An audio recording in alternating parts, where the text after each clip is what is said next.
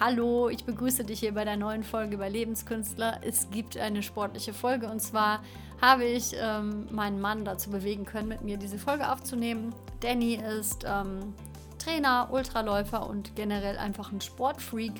Und ich finde die Art und Weise, wie er mit sich und dem sportlichen Dasein so umgeht, unglaublich inspirierend. Der hat mir auch schon natürlich bei dem einen oder anderen sportlichen Ziel geholfen. Und man kann sagen, ähm, wir reagieren sehr unterschiedlich auf sportliche Ziele. Ich bin eher so die Person, die zum Beispiel schnell Druck aufbaut und muss mich da auch extrem konzentrieren und mit meinen ganzen Tools und Sachen, die ich weiß, dass die gut sind, arbeiten, um mir nicht einfach wirklich also um mir nicht einfach die Lust zu verderben. Danny hat das so generell irgendwie gut verinnerlicht. Die Art und Weise, wie er trainiert, finde ich einfach super inspirierend und ganz toll. Und deshalb wollte ich hier noch unbedingt für diesen Podcast hier einfach mal einladen, um einfach sein ganzes Wissen mal mit euch teilen zu können. Es ist sowohl für Sportler und für Leute mit sportlichen Zielen interessant, als auch generell, glaube ich, wenn du irgendwie einfach vorhast, dich mehr zu bewegen, mehr herausfinden zu wollen, was du eigentlich für eine sportliche Tätigkeit dir suchen möchtest.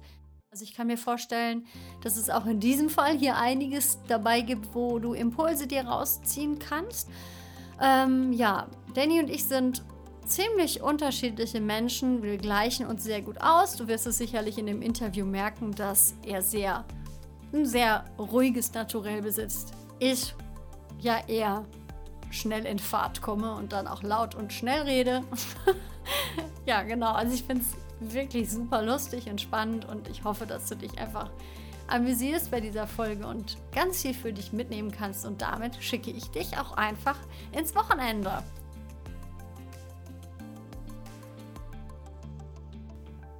Okay, hier läuft's. ja, wunderschön. Wir sitzen hier in unserem schönen Zuhause und ich krieg dich vors Mikrofon. Ja, mhm. direkt vors Mikrofon. Genau, aber neben mir sitzt nämlich mein Mann, das ist der Danny. Und ähm, ja, ich wollte ihn ein bisschen interviewen zum Thema Sport.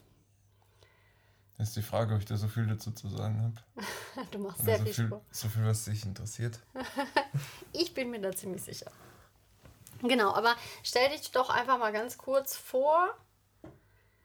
Ähm, was für Sport machst du genau? Was hast du mal gemacht? Also vor allen Dingen auf den Sport bezogen und was du sonst noch so sagen möchtest über dich. Ja, ich bin dein Mann, habe ich gehört. Ähm, sportlich mache ich viel, ich weiß nicht, also mehr als die meisten Leute, die ich kenne. Also ich laufe sehr viel. Ähm, so eine normale Trainingswoche sind ungefähr 100 Kilometer. Äh, laufe auch Ultramarathons. Im Winter bin ich eigentlich nur am Skibergsteigen, Skitouren gehen. Ähm, mache auch so Sachen wie Yoga, Beweglichkeitsübungen, Kraftsport. Habe eine diverse Trainerscheine, hauptsächlich im Fitnessbereich und äh, Ernährungsberatung und ja, also so diese ganzen Sachen, die man mit Sport assoziiert heutzutage.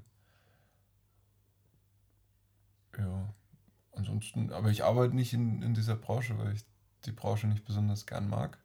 Ich arbeite in der Outdoor-Branche. Mhm. Okay, Outdoor-Branche. Im Marketing, ja. Mhm.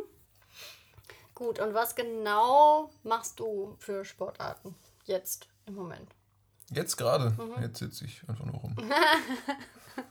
Nein, ich, äh, jetzt gerade ist Winter, jetzt äh, gehe ich eigentlich nur Skifahren.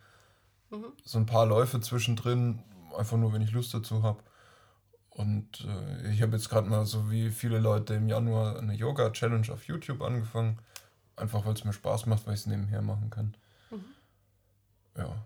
Ähm, wir waren jetzt die ganze Zeit angemeldet bei einem äh, Zirkel Krafttrainings.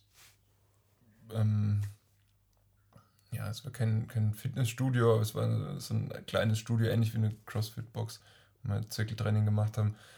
Hat aber leider zugemacht. Jetzt suche ich mir irgendwas Neues demnächst, denke ich mal. Ja, das sind so die Sportarten, die ich im Moment mache.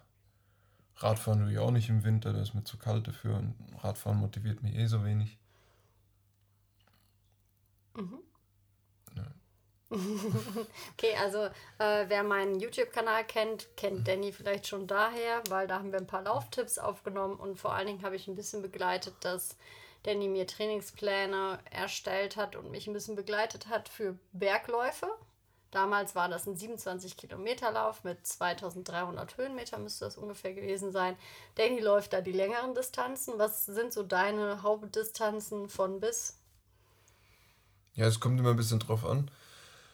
Ich würde sagen, so meine Lieblingsdistanzen, die ich einfach mal so laufe, sind um die 60 Kilometer, sag ich jetzt mal, im Wettkampf. Und dann habe ich es aber ganz gern, dass möglichst viele Höhenmeter dabei sind, dass noch so ein bisschen bergsteigerischer Anspruch dabei ist, sag mhm. ich mal. Also so ähm, Sky Races, das sind dann so mal 60 Kilometer und 5000 Höhenmeter oder sowas. Ähm, das macht mir am meisten Spaß.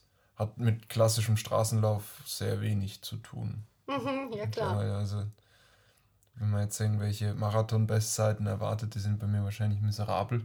Mhm. Aber ich habe es auch, ehrlich gesagt, ich bin einmal in meinem Leben Marathon gelaufen, das war auch nur im Training, Interesse halber. Mhm. Okay. Wenn ich mich dann da so schlag. Mm, und was gibt dir das genau? Also was ist für dich so ein Warum machst du diese Läufe? Hast du da irgendwas, was du schon weißt? das ist eine interessante Frage immer wieder. Es, es hat also eine richtige Antwort habe ich nicht. Es macht mir Spaß. Mhm. Und ich bin dann an Orten, an denen ich gerne bin. Also es sind diese Läufer haben eine Sache gemeinsam, wenn ich jetzt von Wettkämpfen spreche. Ich meine, im Training sowieso, wir wohnen ja so, dass das Training selber ja, also wir wohnen praktisch so, wo, wo andere Leute Urlaub machen ähm, und wo man einfach aus der Haustür rausgeht und in, in eine schöne Natur ist. Und im, im Wettkampf ist das natürlich nochmal, äh, hat dieser Reiseaspekt noch einen, einen großen Punkt bei mir, äh, mhm. großen Stellenwert bei mir. Ähm, ja, also ich, ich mache es einfach gern.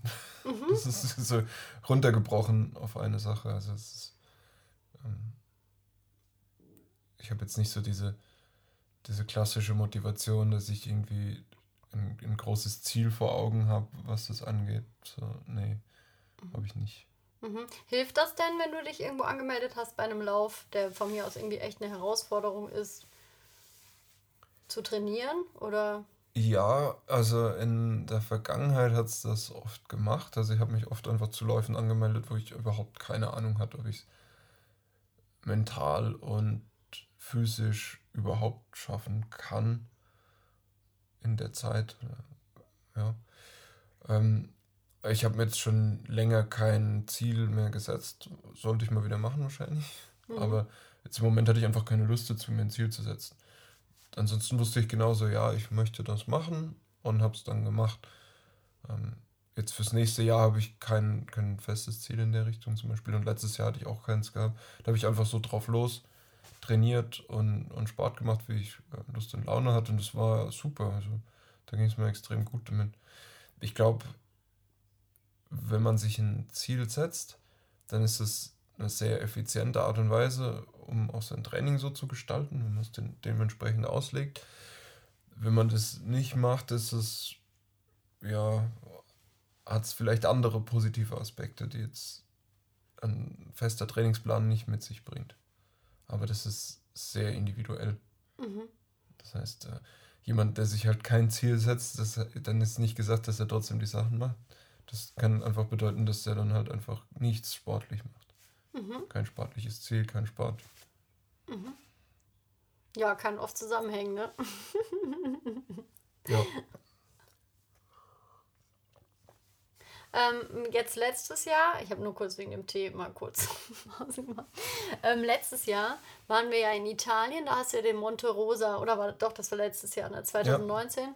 Ja. Ähm, das war ja eine ziemliche Herausforderung für dich, oder? Ja, also auf jeden Fall die Vorbereitung und die Ungewissheit, die ich hatte vorher, war eine, war eine krasse Herausforderung. Ähm, also da waren, ja, waren viele Sachen waren sehr herausfordernd. Also zum einen war mein, also man läuft zum Zweierteam und mein Laufpartner hatte kurz vorher abgesagt, weil er sich verletzt hatte im Urlaub und einfach nicht diese extreme äh, Anstrengung auf sich nehmen wollte. Und dann am Tag, an dem der Lauf stattfinden sollte, wurde er wegen schlechtem Wetter auch noch verschoben. Und dann hatte ich noch kurzfristig mich dazu entschieden, es doch zu machen, nachdem ich eigentlich meine Startnummer schon wieder zurückgegeben hat, aber gesagt habe, so hey, wenn noch jemand da ist, dann sagt ruhig Bescheid, dann laufe ich vielleicht auch nochmal mit jemand anders im Team. Und da hat sich dann tatsächlich jemand gemeldet und ich hatte kurz gezögert, aber dann entschieden, ja, okay, es ist wahrscheinlich am sinnvollsten, auch dank dir vor allem, weil du gemeint hast, äh, erträgst du sonst nicht, wenn ich dann ja schlecht gelaunt bin, bis es das nächste Mal wieder ist. ähm, das waren so die größten Herausforderungen für mich um diesen Lauf rum. Der Lauf selber war dann nicht so extrem, wie ich mir es gedacht habe. Also ich war gut trainiert und es hat auch, also ich konnte es einfach super genießen. Lag vielleicht auch daran, dass, dass mein Laufpartner jetzt nicht auf dem Level war, wie ich das war zu dem Zeitpunkt. Aber war für mich nicht verkehrt. Also ich habe mir dann auch sowieso vorgenommen, dass ich gerne nochmal da in die Gegend möchte, einfach weil es mir so gut gefallen hat und ich da nochmal längere Zeit verbringen wollte. Wir waren ja nur drei Tage oder so da. Mhm. Ja. Und du bist ja mit einem Italiener gelaufen, ne? das heißt, du kanntest ihn ja gar nicht. Und kannst du den Zuhörer mal kurz so ein bisschen bildlich mitnehmen, wie dieser Lauf eigentlich, weil es wirklich ein extremer Lauf war, so ungefähr ähm, aussah? Ja, also Monte Rosa ist ja dieses ganze Massiv nördlich von Mailand in Italien an der Grenze zu der Schweiz. Also ähm, auf der anderen Seite ist dann äh, Zermatt und das Matterhorn, das kennt man wahrscheinlich.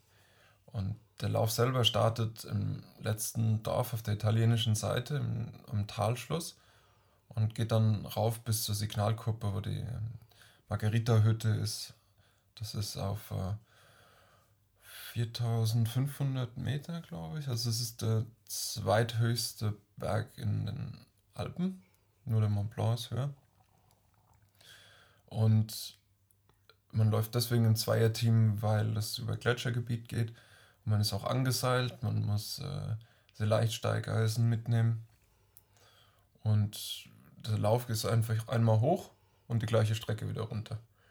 Und der Start ist aber auf äh, 800 Meter über Null, also man läuft über dreieinhalbtausend Höhenmeter nach oben und wieder runter durch schwieriges Gelände das macht es schon, also es ist ziemlich herausfordernd auch. Ähm, man hat ja auch immer das Problem mit der Höhenluft ab circa 3000 Meter über Null, manchmal auch früher schon. Ja, das sind alles so, so Unberechenbarkeiten da drin. Genau. ja, ich war zum Anfeuern da und äh, an eine Stelle zum Anfeuern und Fotos machen zu kommen, war schon ein schwieriges Gelände. Und ja, und du bist mit der Bahn hochgefahren. ich wollte gerade sagen. Und dann noch die Höhe und so. Also es ist schon definitiv ein sehr fortgeschrittener Lauf, wo man sich ja auch bewerben muss. Ne? Also bestimmte Punktzahl, ITRA-Liste oder wie heißt die Liste nochmal? Vertue ich mich da gerade? Ähm, ich weiß nicht mehr, wie es bei dem Lauf war, ob die nach ITRA-Liste gegangen sind. Ich glaube nicht, aber man musste ähm, andere Läufe vorweisen und bergsteigerische Erfahrung vorweisen, dass man da mitmachen kann. Mhm. Und es waren auch sehr wenige Startteams, ich glaube 100 oder so. Mhm, waren weniger, das stimmt. Ja, also es ist äh, sehr spezieller Lauf. Es ist aber ein Lauf, den ich lange auf meiner Liste hatte, den gab es lange nicht bis vorletztes Jahr. Ähm, dann wurde er wieder ausgetragen. Es war einer von den ersten Läufen dieser Art. Mhm. Und man sagt auch, dass diese ganze Sportart, dieses Skyrunning oder es ist halt es ist Nischen, Nischensportart, also eigentlich ist es eine Art schnelles Bergsteigen. Das ist eigentlich da geboren worden. Also mhm. da kommen die Pioniere her und dieser Lauf ist im Prinzip der erste seiner Art gewesen. Und den wollte ich schon immer mal machen. Mhm. Habe ich gemacht, hat Spaß gemacht, kann ich empfehlen. ist jetzt von deiner Liste runter. Ja, meine geistige Liste. Mhm. Ja. Aber es lohnt sich auch so, da mal hinzufahren, weil die Berge an sich sind super schön an dem Tag selber war ein genialer Skitag. Also es hat mich eher gereut, dass ich nicht mit Ski unterwegs war. Mhm. Ja. Okay. Ähm, nur noch mal ganz kurz, um das zu erklären, für so manche Läufe gibt es bestimmte Listen, die kennen die Läufer dann auch und wenn man an so und so viel schwierigen Läufen teilgenommen hat, dann hat man erst überhaupt die Chance, sich da anmelden zu können, was natürlich auch ein bisschen dafür sorgen soll, dass man das auch schafft überhaupt. Ne? Und natürlich, wenn wenige Teilnehmer da nur erlaubt sind, macht es ja auch Sinn, das ein bisschen zu begrenzen, auch, auch wegen der Sicherheit, würde ich einfach sagen. Ja, natürlich, also das ist diese ganzen Läufe sind Sicherheitsrisiken. Mhm. Also da kann so viel passieren. Ähm, man ist ja auch nicht in so einer abgesteckten Welt von Hindernisläufen, mhm. sondern man ist oft auch alleine irgendwo unterwegs und ja, man muss einfach gewisse Vorkehrungen treffen. Und da gehört immer auch dazu, dass nicht jeder dann auf die Strecke gelassen wird, so blind. Mhm. Weil ein Wettkampf vermittelt ja immer so ein Gefühl von Abgesichertheit, was aber einfach ein falsches Gefühl von Abgesichertheit ist im größten Fall, meisten Fällen. Ähm, ja. Mhm. Muss man eben auch gucken, wo man bleibt als Veranstalter. Ja, das stimmt. So, jetzt mal ganz kurz, seit wie vielen Jahren würdest du sagen, machst du diese Bergläufe? Also so bewusst?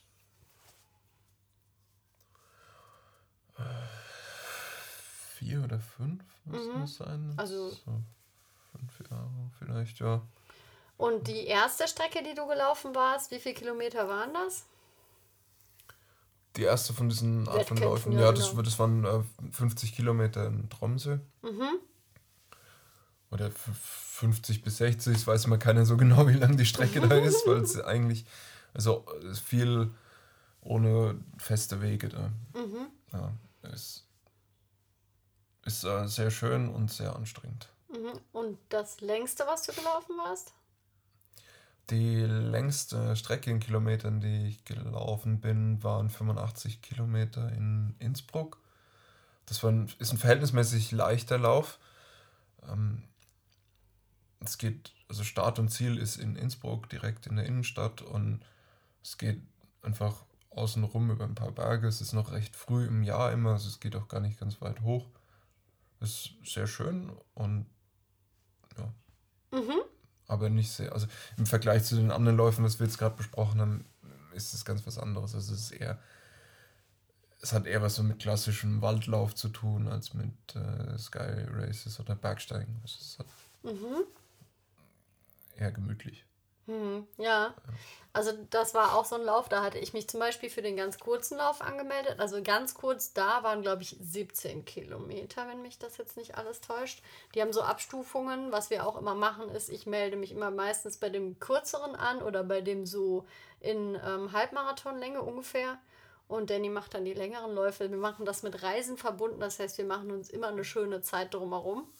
Und ähm, ja, so gestalten wir das jetzt zum Beispiel. Das ist uns dann wichtig, das zusammen zu machen und dann aber irgendwie trotzdem auch, es hilft ja auch einfach schöne Orte zu entdecken. Ne? Ähm, ich habe mich ein bisschen schwer getan bei meinen Trainings. Häufig mal, Danny hat das ja so ein bisschen miterlebt.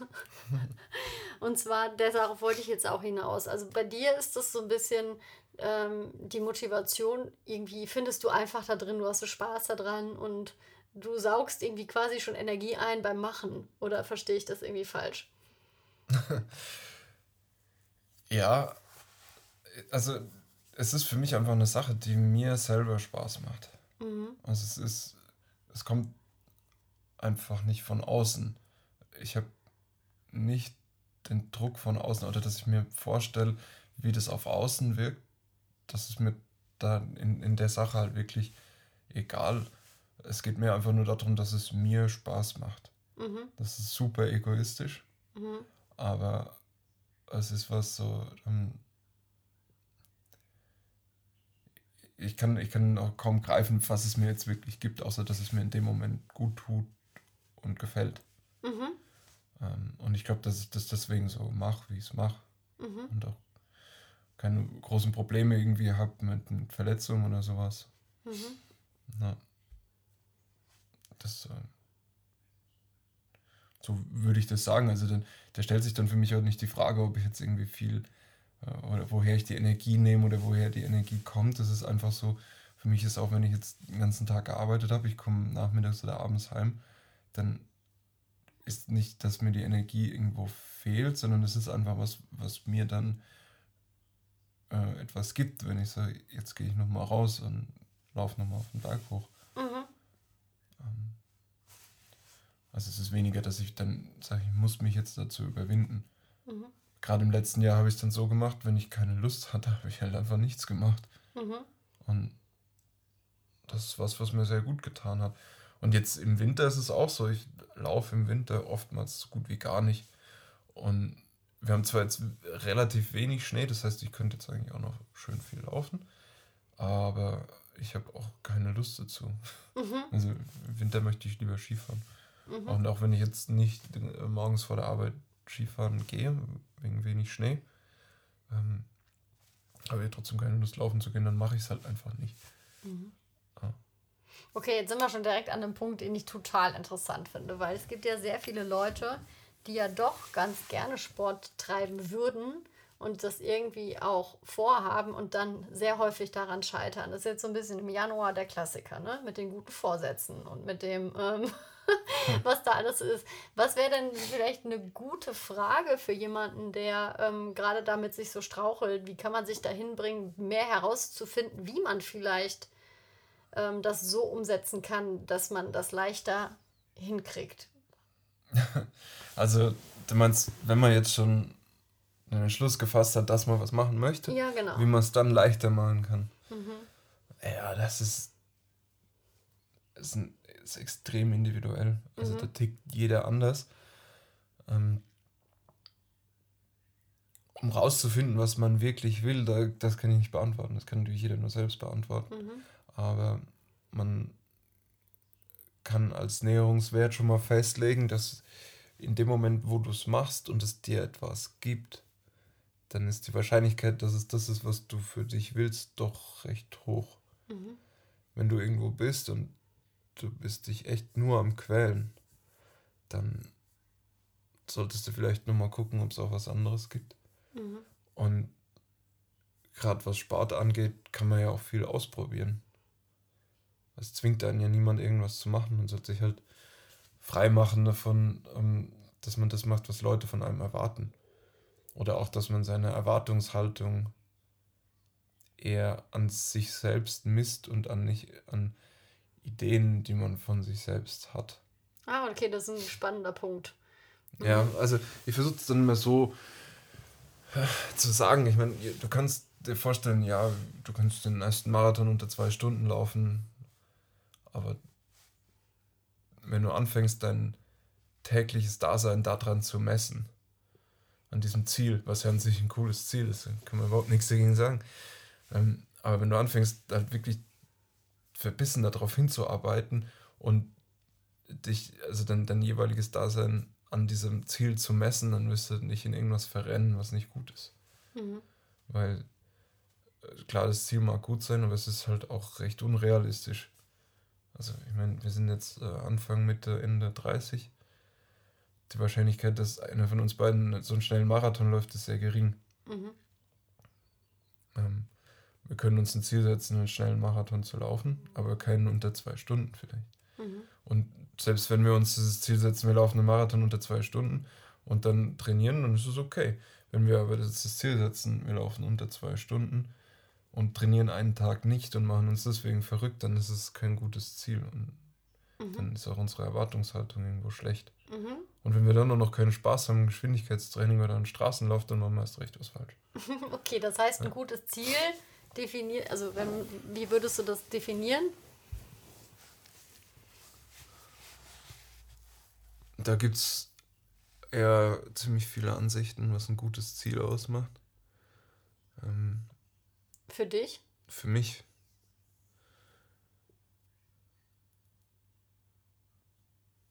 Ähm. ja, das ist eine gute Frage. Ein, ein, ein gutes Ziel für mich ist dann ähm, etwas, worauf ich hinarbeiten kann. Ähm, auch wenn ich weiß, dass ich es nicht erreichen kann, aber mir trotzdem äh, den Alltag so gestalten kann, dass er zielführend ist und mir trotzdem Spaß macht. Okay. Macht das, das Sinn? Ja. ja, es soll vor allen Dingen trotzdem Spaß machen. Das finde ich immer schön. Das merkt man bei dir auch sehr. Mhm. Mhm. Ähm, jetzt mal noch was, zum Beispiel bei meinem Ziel. Danny hat das ja ein bisschen miterleiden müssen.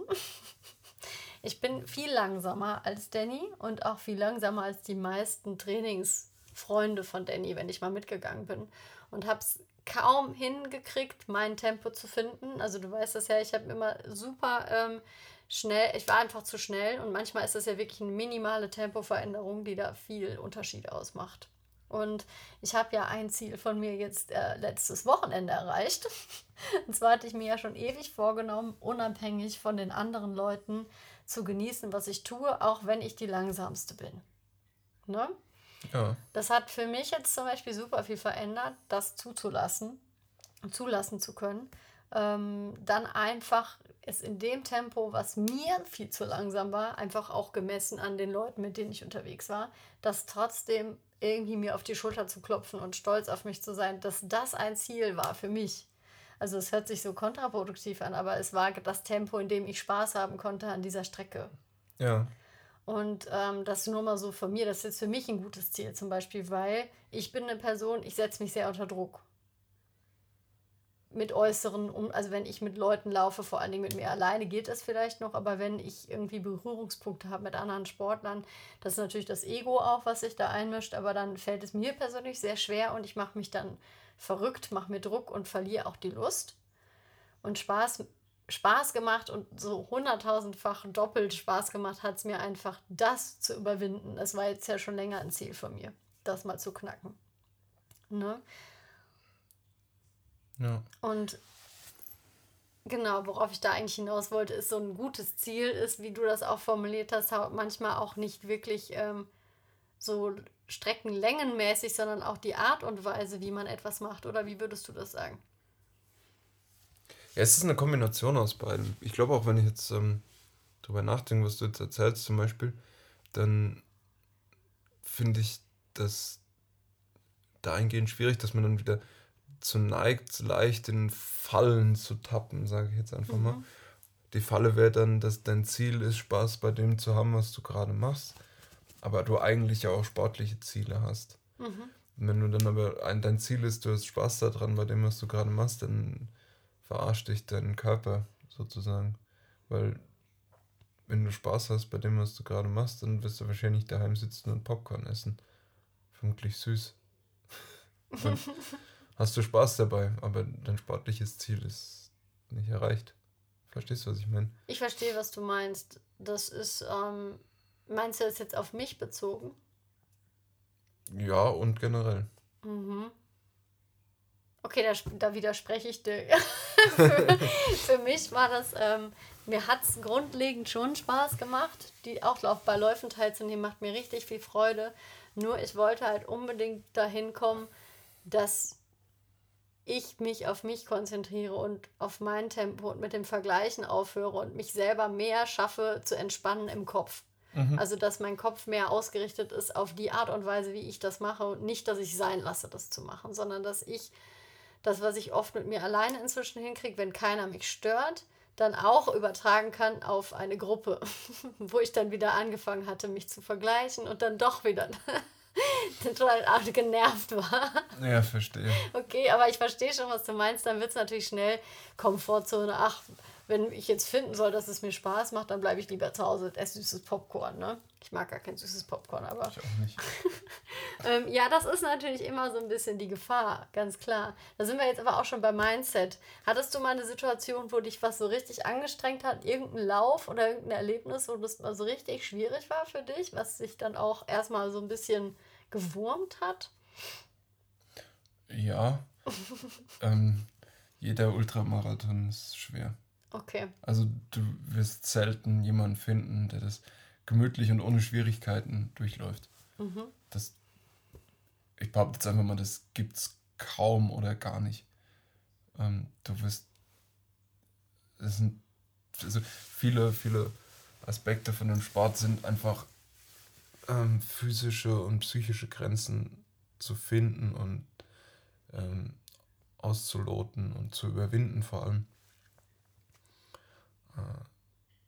Deswegen klappt es auch oft mal nicht. Also ich habe viele Läufe abgebrochen auch schon, weil ich es einfach nicht hingekriegt habe. Und zu 99 Prozent, also abgesehen von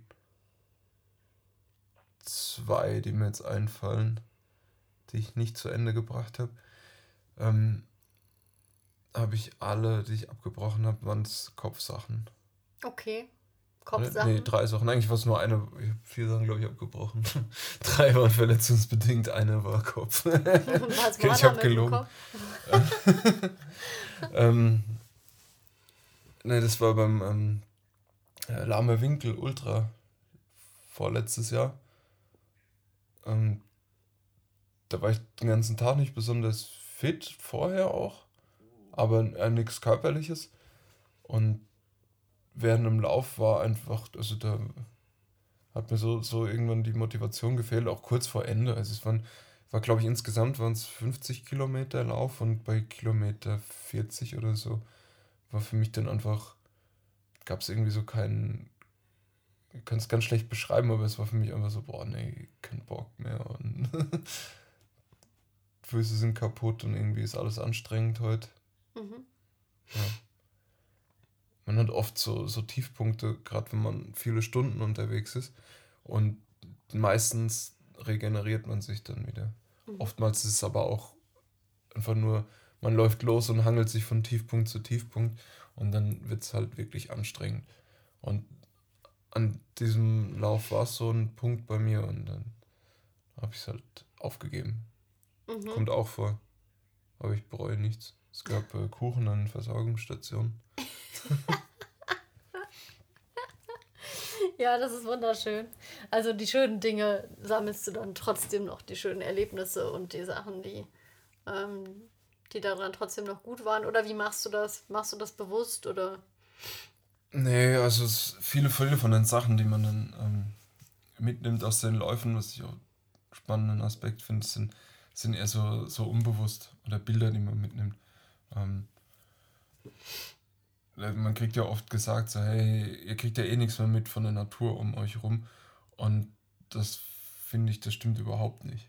Mhm. Also, wenn ich den ganzen Tag auch schnell irgendwo durch die Gegend gelaufen bin, dann habe ich oft so viele Bilder noch von der Natur im Kopf, die ich teilweise beim Wandern nicht habe. Mhm. Also irgendwie brennt sich das trotzdem ein. Mhm. Und oft hat man das dann auch im Nachhinein. Und das finde ich, sind immer ziemlich schöne Erinnerungen. Mhm. Und auch ziemlich lebhafte, je nach Lauf. Mhm. Ja. ja, kann ich auch bestätigen. Also was mir auch immer aufgefallen ist, jetzt einfach bei mir und aber auch bei anderen Leuten bei Läufen, ähm, ich laufe auch die lang, also ich laufe nicht so schnell. Also ich, ähm, für mich sind das ja auch lange Strecken trotzdem. Also diese 27 bis 33 Kilometer Strecken, die ich da gelaufen bin, das waren für mich lange Strecken. Die würde ich ja gar nicht schaffen, wenn ich zu schnell laufen würde. Also es geht gar nicht. Und es gab immer mal welche, die bei mir auch im hinteren Feld, also so mitgelaufen sind, die sich unheimlich gequält haben und ja auch nicht wirklich schneller waren dadurch. Und das finde ich immer schade, das zu sehen. Ähm, natürlich wird es zwischendurch schwierig, wie du das auch beschrieben hast. Man hat immer so Tiefpunkte, wo man dann auch natürlich mit sich zu tun hat und mit, mit dem Kopf und mit den Gedanken. Und dann wird es aber wieder ganz besonders schön und so. ist wie so Wellenbewegungen, erlebe ich das. Und ähm, das ist das Einzige, was ich wirklich sagen kann, was mir diese Läufe auch für eine Demut in meinem Leben gezeigt haben, weil sich das so sehr zeigt, wie ich sonst auch mit Zielen im Leben bin. Also ich renne tendenziell oft schnell gerne los, schnell, also bin ungeduldig und starte vielleicht zu schnell, tendenziell. Hab dann mal kurz zwischendurch keine Energie mehr. Und wenn ich jetzt zum Beispiel nicht gerade weiß, welche Strecke ich laufe und ich bin bei einem Lauf angemeldet, könnte das auch sein, dass ich bockig werde und abbreche bei einem Lauf breche ich nicht ab. Also ich habe ja jetzt von den Läufen keinen abgebrochen. Und das ist so cool, das einfach mal zu trainieren, dass man irgendwie dem Körper beibringt, dass er das auch trotzdem bis zum, bis zum Ende durchziehen kann. Ne? Das ist was ja. Schönes, was ich finde, was die Läufe mir irgendwie beigebracht haben fürs Leben, um das zu übertragen auf mein Wesen, wie ich auch sonst so bin. Also ich habe ganz viel von mir selber kennengelernt was ich eigentlich erstmal gar nicht so wahrhaben wollte. Ähm, diesen Dickkopf und dieses dann doch mich vergleiche und mein Ego mir immer mal wieder so, ich war immer super im Sport, aber bei diesen Läufen äh, bin ich einfach nicht so schnell, wie ich das gerne hätte. Und das dann trotzdem weiterzumachen weil, und den Spaß daran zu finden und den nicht daran zu messen, wie gut die Leistung gerade ist. Gut im, im Anführungsstrichen, weil es kommt da ja aufs Ziel an, wie man das bemisst, oder?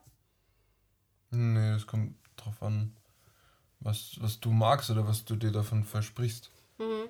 Also da ist halt auch wieder die Zielsetzung eine Frage und da dann halt auch wieder, wenn man es jetzt auf meine Idee von vernünftigen Zielen ähm, runterbricht, ist es halt einfach die Frage von dem, was, was erwartest du davon. Wenn, wenn du dein Ziel ist, schnell zu laufen und du Spaß dran hast, schnell zu laufen. Es gibt ja auch Leute, die quälen sich gerne im Training, mhm. weil es denen Motivation gibt und ähm, das gewisse, einen gewissen Kick beim Training ist ja auch vollkommen nachvollziehbar. Mhm. Kann ja auch Spaß machen. Ich persönlich mag andere Sachen lieber, aber so von Zeit zu Zeit ist es schon okay. Und wenn die Leute sich dann das Ziel setzen, ja, es muss schnell gehen und sie können noch schneller laufen und das erreichen, dann das deren Motivation. Mhm. Die werden wahrscheinlich sehr unmotiviert davon, sehr langsam zu laufen.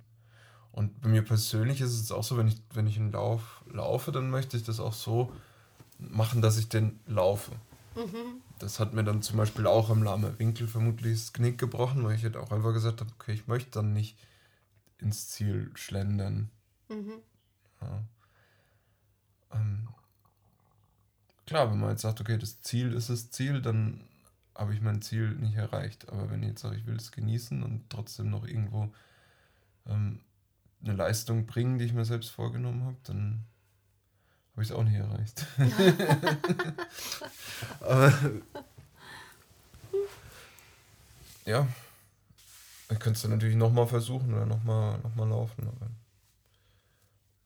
ja. Mhm. ja. Wie gesagt, das ist alles sehr individuell und ich glaube auch sehr flexibel, was so Zielfindung angeht. Mhm. Es ist halt immer nur, also für mich ist es halt sowieso, die Läufe selber sind ja nur so, so eine Gaudi-Wochenendbeschäftigung.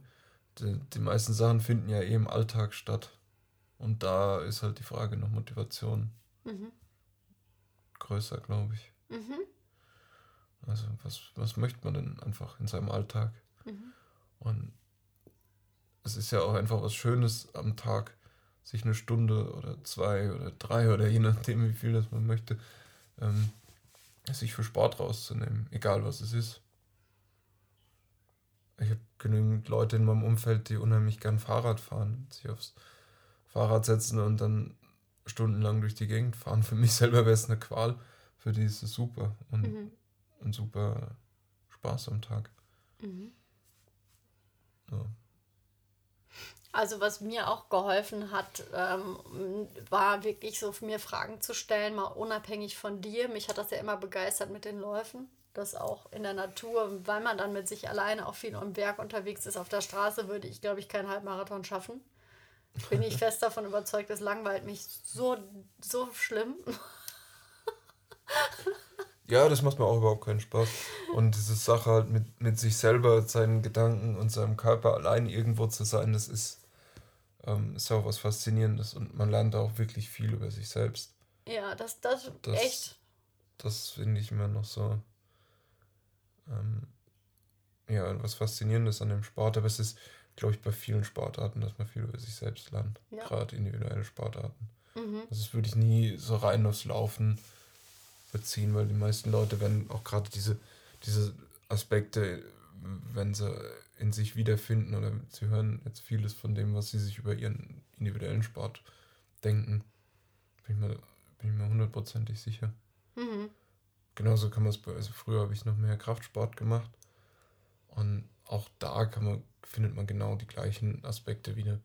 Also es ist eigentlich egal, was für einen Sport man macht, das ist, äh, oder, oder Bewegung oder mhm. Meditation ist auch das gleiche. Also viele, viele sind auch meditative Aspekte oder Achtsamkeitsaspekte. Mhm. Okay. Ja. Mhm.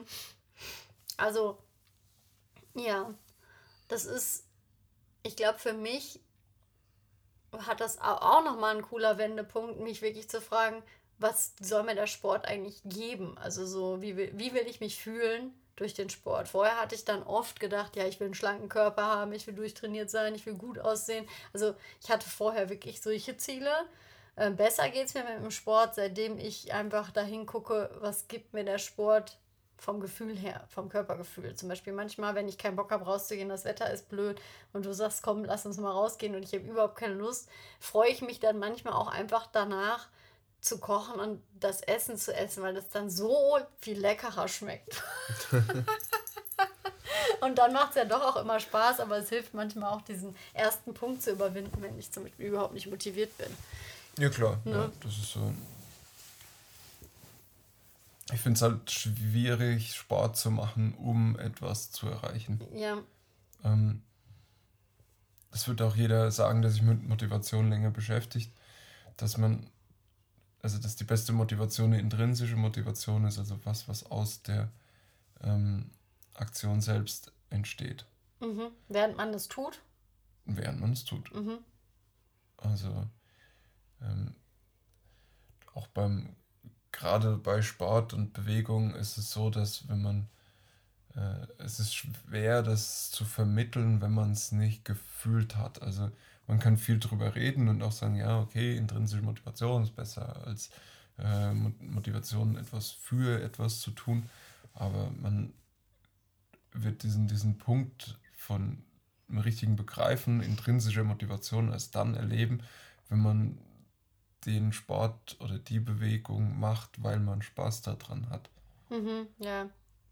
Das ist leider so. Ja, was er, das, kann, das kann man schlecht simulieren. Ja. Etwas, was man erlebt, ist immer schwer in Worte zu fassen, finde ich. Ja. ja. Ja, also ein Begreifen ist, ist schwer in Worte zu fassen, finde ich. Also was erleben geht, kann man immer.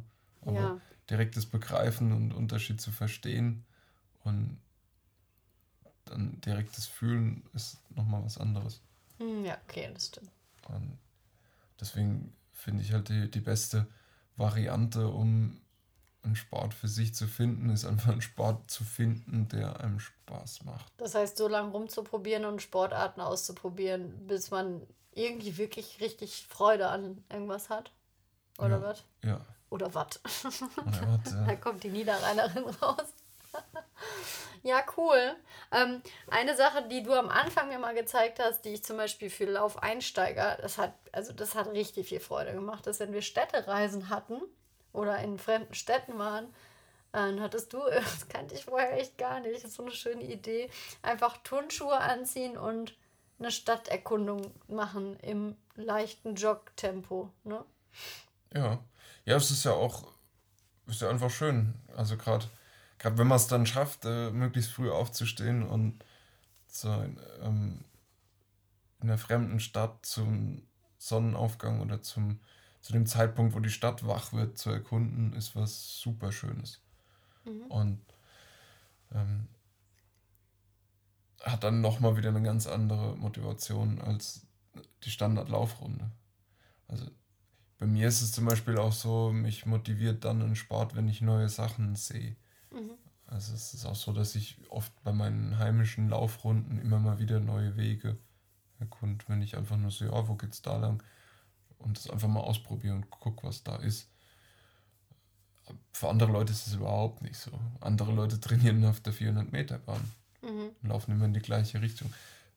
Es kann, hat auch schöne Aspekte. Mhm. Viele Leute trainieren jetzt äh, Radfahren im Winter auf der Rolle. Ja. mhm. Ja, das stimmt. Da habe ich echt Hochachtung vor, vor sowas. Ja, das natürlich, das ist der Wahnsinn. da könnte ich mich überhaupt nicht zu aufraffen. Aber gut, da sind wir alle unterschiedlich. Das ist ja auch das Schöne daran. Ich finde auch eine su super Sache ist wirklich, für manche Leute ist es in der Gemeinschaft zu trainieren, also Teamsport zu machen oder in Kurse zu gehen, einfach das Richtige, weil da natürlich, wenn man Termine hat, wenn da Zeitpunkte feststehen, ist auch nochmal was, was mir zum Beispiel sehr leicht fällt, da dann hinzugehen. Oder sich zu verabreden, kann auch helfen, gerade am Anfang, wenn man mit was anfängt, weil mit sich selber sagt man sich schon mal vielleicht leichter ab, als wenn man irgendwie eh irgendwie was abgemacht hat. Ne? Und ähm, was würdest du sonst noch sagen? Was kann man für einen Anfang, um den leichter zu gestalten? Tipps und Tricks, um rauszukommen. Genau. Ja, da gibt es richtig viel. Also sich natürlich mit anderen Leuten zu verabreden, funktioniert meistens. Äh, entweder festgesetzte Termine, wie du schon gesagt hast. Auch ein super einfacher Trick ist, man kauft sich einfach ein neues Sportutensil. Ob es ein Laufschalt ist, Laufschuhe, was auch immer. Irgendwas, die Wahrscheinlichkeit, dass man dann rausgeht und irgendwas macht, ist sehr hoch. Mhm. Ähm, ja, es gibt wirklich viele Tricks. Mhm. Es reicht schon, wenn man von der Arbeit abends heimkommt und weiß, jetzt will ich nochmal rausgehen, dann kommt man heim, zieht schnell schon mal die Sportklamotten an. Mhm. Auch wenn man dann noch mal eine halbe Stunde rumlungert, ist trotzdem die Wahrscheinlichkeit höher, dass man dann erst was macht und dann die Klamotten wieder auszieht. Aber das sind jetzt einfach nur so simple Tricks, wenn man gerade keine Lust hat. Mhm. Grundsätzliche so Motivationsprobleme überwindet man sowas natürlich nicht. Mhm. Ähm, sei denn, man hat einen eisernen Willen. ja, okay. Mhm. Gut, da gibt es natürlich aus dem Mentaltraining super viele Tricks, also Fragen, die man sich stellen kann mhm. und die man unbedingt verändern sollte. Jetzt auch nochmal von meiner Seite aus, zum Beispiel mein Fall. Angenommen, du hast eine andere Vorstellung von dir in dem Sport, wie du denkst, wie du das könntest. Bei mir war das zum Beispiel am Anfang ganz schlimm. Ich bin in Laufmontur, bunter, übertriebener Laufmontur, den Berg hoch. Höhenmetertraining und fitte bayerische Wanderer haben mich in ihrem Wanderoutfit mit dicken Rucksäcken halt einfach überholt. Ja. Das hat mich am Anfang so frustriert, dass ich alles hinschmeißen wollte. Also ich weiß nicht, ob der eine oder andere das kennt. Man fängt mit was Neuem an, man stellt sich das im Kopf schon irgendwie vor, wie man das macht und dann ist es noch überhaupt nicht so. Es ist noch nicht annähernd so. Man ist noch überhaupt nicht auf diesem Level. Und was mir da einfach wirklich ähm, hilft, ist dann, das im Kopf zu verändern und das Ziel kleiner zu bauen. Bei mir am Anfang habe ich mir dann einfach irgendwann zum Trainieren auch Wanderklamotten angezogen, zum Beispiel, um dann zu sagen, dann gehe ich jetzt halt wandern. Also es trainiert ja auch das Laufen und das Bergauflaufen, aber dann bin ich dran geblieben und wurde dann auch besser. Aber es sind so Sachen, die ähm, haben natürlich dann viel mit dem Ego zu tun. Da kann man aber noch so doll sich dann auch noch runter machen und sagen, jetzt habe ich wieder ein Ego-Problem. Das macht es ja nur schlimmer. Ne? Dann beschimpft man sich ja doppelt. Aber da zu sehen, okay, bei, ich habe jetzt ein Ego-Problem, wie geil, ich habe jetzt die Chance, daran Stück für Stück zu arbeiten, ist dann auch eine Herangehensweise. Zum Beispiel. Ja, das ist eine von vielen. Bei mir zum Beispiel würde es überhaupt nicht funktionieren. Hm. Wenn ich dann mein Ziel runterbrechen würde und sagen würde, dann gehe ich in Wanderklamotten raus, dann hätte ich für mich irgendwas falsch gemacht. Das wird nicht klappen. Mhm, genau, wir sind sehr unterschiedlich. Ich mache das für mich auch nur, weil ich wirklich ähm, beim Sport nicht daran gewöhnt bin, schlecht zu sein. Und da mein Ego ganz laut schreit und ich dann mich überlisten muss oder irgendwas machen muss, damit ich nicht trotzig werde und es hinschmeiße. Aber ne? viele Leute werden hier von einheimischen Wanderern überholt am Tag. das stimmt. die sind alle ziemlich fit. Ja gut, aber das sind so Sachen, da auch ähm, die Unterschiede und man lernt sich selber. Da merkt man schon, wie unterschiedlich Danny und ich sind. Ne? Also jeder ist unterschiedlich und im Endeffekt gibt es für jeden auch unterschiedliche Wege, dann doch dran zu bleiben. Ja, das stimmt. Aber jetzt muss auch dazu sagen, wenn ich jetzt jemanden trainieren sollte, dann mhm. ähm, würde ich auch nicht sagen, hey, was soll das, zieh es weiter durch, sondern hey, dein Ziel ist zu hoch gesteckt, steckt ein anderes. Aber das ist natürlich eine andere Frage, weil wenn ich jemanden trainiere, will ich natürlich auch Erfolge zeigen. Und Erfolge zeigen sich oft in kleineren Zielen besser. Dann ist natürlich aber auch die Frage, motivieren einen Ziele. Mhm. Bei mir wird es nicht funktionieren, bei anderen funktioniert es. Bei dir funktioniert es, glaube ich, auch ziemlich gut. Ja. ja. Ich mhm. bin kein Fan von Zwischenzielen bei mir selbst. Mhm. Tatsächlich. Mhm. Ja. Ja. Ja, da, wie gesagt, das ist ja auch vollkommen in Ordnung. Die Hauptsache ist, glaube ich, dass man für sich selber sich erstmal so annimmt, wie man damit ist. Das A und mhm. O. Und dann herausfindet, wie man sich irgendwie natürlich Sport ist immer auch ein bisschen pushen und ich will jetzt nicht sagen quälen. Also es soll Spaß machen, aber selbst so ein anstrengender Zirkeltraining auch wenn es super anstrengend ist, macht es ja auch Spaß. Ne? Also es ist äh, nur dann die Frage, wirklich zu gucken, warum sollte man jetzt zehn Jahre etwas machen, was einem keinen Spaß macht. Man setzt sich dabei auch noch unter Druck, was ja auch ähm, nachgewiesen gar nicht so gute Folgen hat. Das wirkt ja gar nicht so positiv auf den Körper, wie wenn man es gerne tut. Und ja, es ist die Frage, ob die, ja, wie du das auch schon meintest, vielleicht muss man andere Sportarten ausprobieren oder es irgendwie ganz anders angehen, ne? Ja, ja, irgendwie ganz anders angehen ist natürlich äh, eine äh, interessante Anweisung. Aber ja, also es ist die, die Frage nach dem, was einem wirklich Spaß macht, ist natürlich keine einfache Frage. Nee. Also man kann auch 10, 15 Jahre irgendwas machen, was einen nicht wirklich erfüllt, aber indem man doch auch recht passabel ist und wo alles ganz gut klappt und man hat sich schon dran gewöhnt man hat diesen Willen, aber irgendwo, irgendwo passt es halt nicht. Ähm, es kann trotzdem gut sein ist halt eine konstante Frage, also beziehungsweise die Frage stellt sich dann äh, nach der Motivation, wenn es Probleme gibt. Äh, ähnlich so, wie man eine Sinnkrise erst dann kriegen wird, wenn man eine Sinnkrise hat und dann erst anfängt, über den Sinn des Lebens nachzudenken, würdest du es beim Sport ja auch so machen. Oder wenn du merkst, so jetzt ist aber irgendwie an der Zeit, was zu machen, von dir heraus, und dann würdest du ja erst zu dieser Frage kommen, so, ja, warum, was will ich überhaupt? Mhm. Ja, okay, ja. das stimmt natürlich. Wenn du das nicht hast, dann wird sich die Frage nicht stellen. Mhm. Wenn du eh einen Sport machst und du stellst dir die Frage nicht, dann machst den Sport doch weiter. Wenn du dich dann aber verletzt, ist vielleicht dann eine Zeit, irgendwas anderes zu machen. Oder wenn du plötzlich merkst, du kriegst gar nicht mehr auf die Reihe, dann vielleicht auch. Mhm. So, ich bin jetzt im Endeffekt bei diesen ganzen Sachen am Ende angekommen. Gibt es irgendwie coole YouTube-Kanäle, Bücher, irgendwelche Quellen für Motivation, für Sport, intrinsische Motivation, irgendwelche Sachen, die du gut findest oder die einen inspirieren könnten, die du von dir aus jetzt so empfehlen würdest? Ja, ja, definitiv. Also inspirierend finde ich, also ich, ich sage jetzt einfach mal einen Haufen Büchertipps. Mhm. Ähm, also eine coole Motivation, Inspiration fand ich von The Oatmeal, der machte Internet-Comics, den Comic uh, The Terrible and Wonderful Reasons Why I Run Long Distances. Mhm. Es ist witzig, motivierend und inspirierend zugleich. Man kann sich das, glaube ich, auch komplett im Internet sogar angucken. Das hat er auf seiner Internetseite. Aber ansonsten gibt es es auch ausgedruckt als Buch.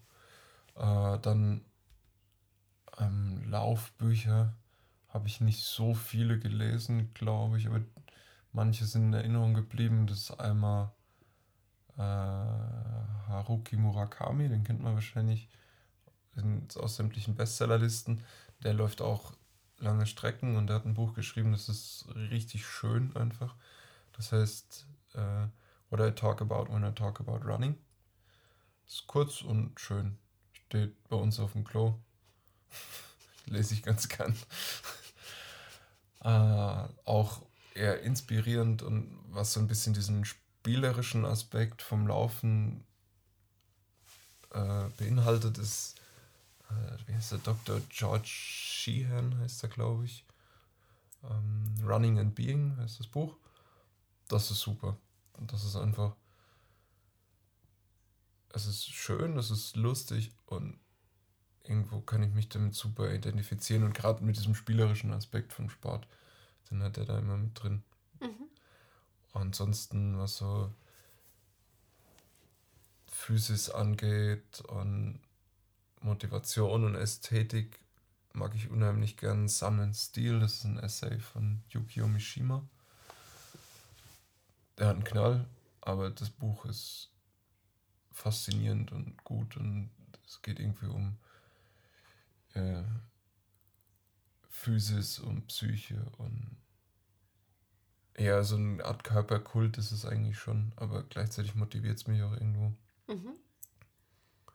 Dann, was Motivation angeht, ist also auf jeden Fall das Buch Motivation von Falk Reinberg aus, ähm, weiß gar nicht, äh, Grundlagen der Psychologie, Band 6 ist das, glaube ich. Falk Reinberg, Motivation heißt es. Das ist eigentlich so das Standardwerk dazu. Da, da kommen halt auch die Begrifflichkeiten wie intrinsische Motivation kommen drin vor. Es ist sehr wissenschaftlich natürlich, aber es ist lesenswert auf jeden Fall. Und ansonsten äh, YouTube-Kanäle, da folge ich. Ähm, ja, Sage Kennedy folge ich ganz gern, obwohl er mir ein bisschen viel redet, einfach nur. Aber es ist halt, ich finde es total cool, dass das einfach ein, ein Profiläufer so einen intimen YouTube-Kanal hat und einfach über seine, sein Training, seine Läufe und seine Erfahrungen berichtet und alles von sich preisgibt. Das ist echt, das ist echt äh, Hut ab. Ähm, ansonsten, ja, Podcast mag ich noch, Rich Roll und äh, Joe Rogan natürlich. Den großen aus USA. Die höre ich gern. Aber es sind jetzt ist alles nicht so spezifisch laufmäßig ausgerichtet. Und es sind auch eher Sachen, aus denen ich halt irgendwie Motivation ziehe. Das kann für andere Leute was vollkommen anderes sein. Mhm. Ich habe zum Beispiel auch, ich fand es faszinierend, den äh, Dr. Ernst von Aken zu lesen. Das, ist ein, das war der Laufpapst in Deutschland vor ähm, hier noch vor dem Dr. Strunz in den 90er. Also das muss, ich weiß gar nicht mehr genau, wann das war. Das war, glaube ich, 50ern oder 60ern. Er hat das Buch geschrieben, programmiert für 100 Lebensjahre. Das war so ein großer Verfechter von diesen langsamen, äh, langen, langsamen Distanzen. Und hat auch äh, nicht mehr so ganz zeitgemäße Essenstipps auf Lager. Also ist auch äh, interessant zu lesen. ja, super cool. Mhm. Ja, das sind so die Sachen, die ich verfolge. Mhm. Ja, cool. Also ich packe das natürlich alles in die Show Notes. Da könnt ihr euch durchklicken. Ich gucke auch mal, ob ich die deutschen Versionen davon finde, wenn Englisch ein Problem sein sollte.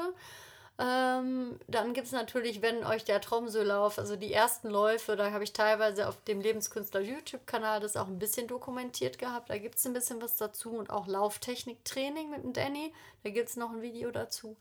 Und ähm, ja, also was ich sehr inspirierend finde, ist, wenn man sich mal durch die Salomon-Videos klickt und vor allen Dingen Kilian Jornet mal so ein bisschen, ähm, ich weiß gar nicht, wie ich ihn richtig ausspreche, Journée, Jeanette, Journée, Kilian Journée. Ähm, da sieht man auch, zum Beispiel gab es mal ein Video, wo er irgendwas achtmal probieren musste weil, und immer hier vorher nicht geklappt hat. Also da kann man dann schon auch mal so ein bisschen bei jemandem sehen, dass das auch vielleicht nicht immer beim ersten Versuch klappt. Und es sind sehr schöne Videos, also hochgradig professionell und gerade fürs Laufen, wenn man da mal reinschnuppern will oder auch mal diese Bergläufe so ein bisschen mal sich anschauen will, sind das, finde ich, total tolle Videos. Ja, die sind auf jeden Fall schön. Genau. Ja, und ansonsten, wenn mir noch was einfällt, packe ich das auch einfach in die Show Notes. Ähm, du kannst gerne auf meinem Instagram-Kanal, da werde ich jetzt hier zu der Folge, also gibt es so ein paar Fotos und ein paar Sachen, da kannst du gerne mal unter das Foto kommentieren, ob du Sport machst, was für einen Sport du machst und ja, was dich vielleicht begeistert hat an dieser Folge oder welche Fragen du noch hast. Darüber würde ich mich sehr freuen. Und ja, von meiner Seite aus kann ich nur sagen, Dankeschön, Danny, für deine Zeit. Ja, vielen Dank für das Interview. Und für euch da draußen sage ich einfach, wir hören uns nächste Woche wieder. Ciao! Willst du dich auch noch verabschieden? Müssen wir das Ende nochmal anders machen? Tschüss.